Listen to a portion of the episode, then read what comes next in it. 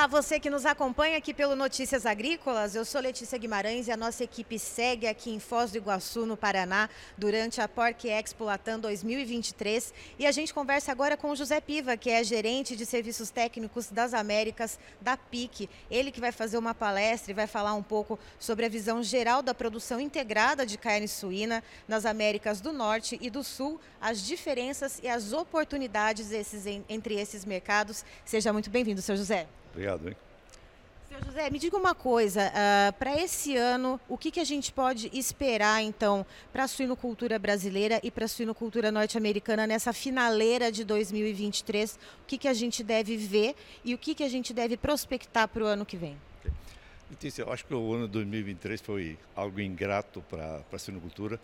Basicamente, a suinocultura norte-americana e a do Brasil uh, fechou no negativo, vai fechar no negativo, mas a tendência é que para 2024, eh, pela falta de o baixo crescimento, principalmente na América do Norte, e talvez a necessidade de mais carne em outros países, principalmente os países europeus que vão deixar de produzir, eh, vai ter mais oportunidades. E também, lógico, o grande diferencial que é o preço dos grãos, que eh, deve manter o custo de produção mais baixo. Tá?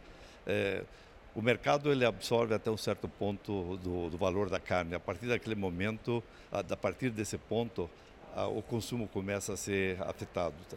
Então, para 2024, se o preço de grão se manter, se o Brasil tiver uma boa safra, é, como a safra americana tem sido agora esse ano, que é muito boa, tá? a tendência deve ser de que o produtor tenha alguns ganhos, é, ou seja, diferente do que foi 2023. É, aqui no Brasil, a gente tem analistas é, prospectando que o ano de 2024 vai ser muito próspero para as exportações de carne suína, mais do que para o consumo interno. Nos Estados Unidos, seu José, a gente sabe que o ciclo pecuário lá para bovinocultura de corte é um ciclo de baixa, ou seja, outras proteínas têm que entrar em substituição. A gente sabe que a demanda por carnes nos Estados Unidos é uma demanda muito grande, é uma demanda massiva.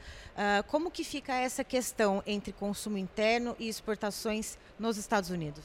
Bom, a tendência dos Estados Unidos basicamente vem crescendo ano a ano nas exportações, com exceção dos últimos anos agora que tem sido um pouco é, diferente do que a... Mas os Estados Unidos têm crescido, como o Brasil também vem crescendo. Eu não tenho dúvida que os dois países que mais potencial têm para exportar, para produzir, e é, se chama Brasil e Estados Unidos. Os Estados Unidos englobando também o Canadá, mas o Canadá cada vez menos é, visível e com maiores custos de produção pela, pela estrutura que, eles, eh, que, a, que a suinocultura tem. Então, eu diria que para 2024, sim, para, para o americano o consumo interno, porque a carne de boi está quase quatro vezes, 3,6, 3,7 vezes o preço da carne de suíno. Uh, então, isso leva com que o pessoal tenha preferência pela carne de, de suíno, embora a gente pense que o, o americano, todo mundo tenha está tá nadando em dinheiro, a realidade não é bem essa. Tá? Uh, o pessoal ainda olha preço uh, de, de pra, antes de comprar. E para o Brasil, não tenho dúvida também que uh, vão ser abertas. O Brasil está crescendo muito, está abrindo novos mercados, e eu acho que é uma grande virtude que o Brasil tem em relação a, a isso. Se nós formos ver tanto o Brasil como os Estados Unidos em termos de exportação, basicamente, os Estados Unidos talvez exportem um pouquinho mais em termos de porcentagem da produção, um de cada quatro suínos, ou um pouquinho mais, de cada quatro suínos produzidos nos Estados Unidos não é consumido dentro dos Estados Unidos. E não é muito diferente para o Brasil também. Um de cada cinco, talvez, é, ele é exportado. Tá? E isso, a tendência é que esses dois países continuem dominando o mercado de exportação. E a questão entre a produção integrada de carne suína, uh, quais seriam as diferenças entre os países da América do Norte e os países da América do Sul e as oportunidades que se enxergam entre então essas diferenças, o que, que cada um pode complementar ou uh, preencher a lacuna que outro deixa?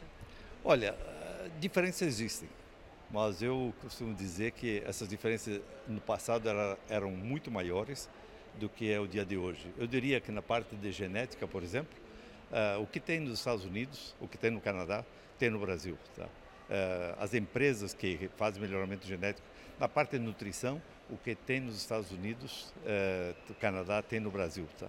Então, o que tem em termos de equipamento e coisa assim, talvez tem uma certa diferença. Os Estados Unidos está na frente em termos de equipamento. O modelo de construção é um pouco diferente. Eles uh, olham muito mais para longevidade, construir para durar muitos anos.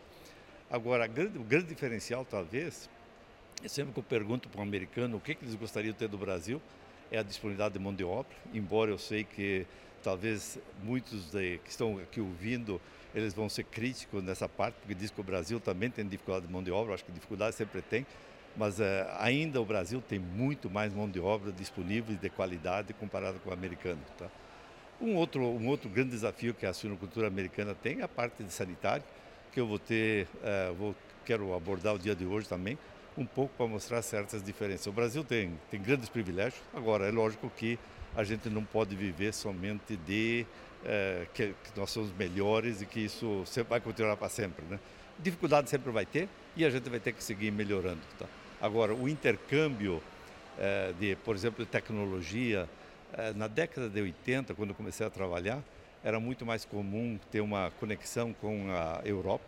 Hoje em dia, o Brasil está muito mais conectado, no meu ponto de vista, com os Estados Unidos do que com a Europa mesmo. Não quero dizer que não tenha a Europa não participe do que é a suinocultura do Brasil, mas a, a conexão é muito maior hoje com os Estados Unidos e Canadá do que propriamente com a, a própria Europa. E pensando é, nesse cenário para o ano que vem de uma macroeconomia global, a gente está passando por dois cenários de conflitos armados, né, na Europa, Rússia e Ucrânia, no Oriente Médio, ali Israel e Palestina. Isso pode afetar de alguma maneira os comércios, né, tanto norte-americano quanto sul-americano, principalmente brasileiro, de carne suína, de alguma forma? Eu acho que o Brasil tem mais a ganhar do que os Estados Unidos com tudo isso, tá? Eh, a Europa perdeu muito, principalmente pelo custo de energia tá? É, e custo de falta de insumos, de matéria-prima, porque a, a, Europa importava muito da, da Ucrânia tá? e isso até certo ponto foi, foi afetado. Tá? O conflito no Oriente Médio, Israel e assim, é, é uma coisa que, tá, que a gente não sabe que dimensão que isso vai tomar e especular qualquer coisa nesse ponto aí, eu acho que hoje em dia ainda a gente sabe que a coisa não está boa. Tá? Mas especular, dizer o seguinte, que vai acontecer isso, vai acontecer aquilo, eu, eu fico um pouco com o pé meio atrás para até a, nessa, nessa data. E, seu José, é, pensando também na questão econômica, a gente sabe é, que vários países estão passando por dificuldades, questões inflacionárias. Isso também pode mexer com os mercados, isso também pode mexer com questão de preço, renegociação de contratos de exportação, por exemplo? É, certamente que a inflação nunca é boa para nenhum lado. Tá? O ano passado, por exemplo, a inflação nos Estados Unidos, eh, ela chegou eh, a 8% maior que a inflação do Brasil, tá? coisa que não passava por muitos anos. Todo o pessoal que tem menos de 41 anos, 42 anos nos Estados Unidos, eles nunca viveram a inflação do ano passado. Tá? E isso tem gerado algo de diferença, dá para sentir a diferença de ir para um, um restaurante, de ir para um hotel, de viajar, de, de mesmo, mesmo o, as, o, o valor das casas e coisas assim, todo, tudo aumentou. Tá? Certamente que a inflação não ajuda e que bom que o Brasil é, fez um controle bom da inflação no passado, tá?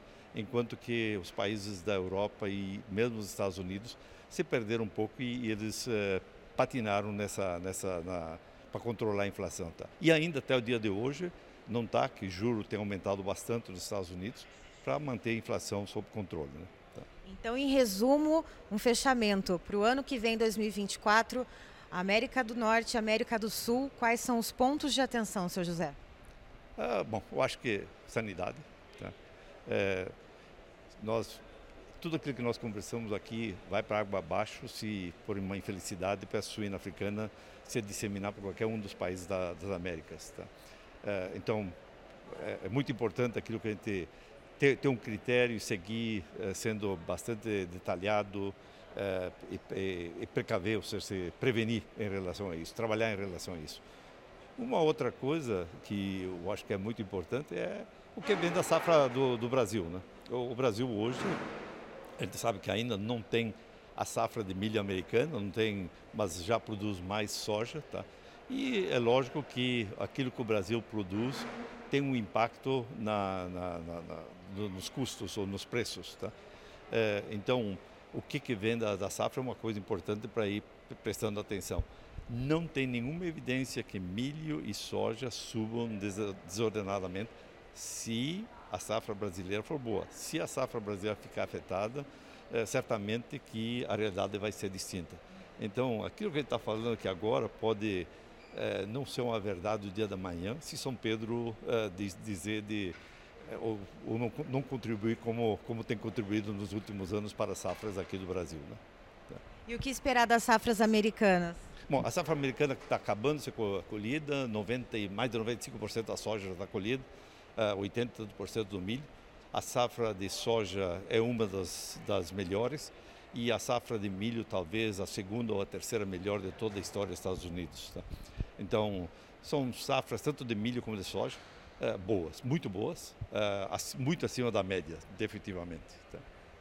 Tá, então estivemos com o José Piva, que é gerente de serviços técnicos para as Américas da PIC, nos falando, portanto, sobre as diferenças da suinocultura, da produção de carne suína de forma integrada na América do Sul, na América do Norte e também sobre esses mercados. Muito obrigada, seu José.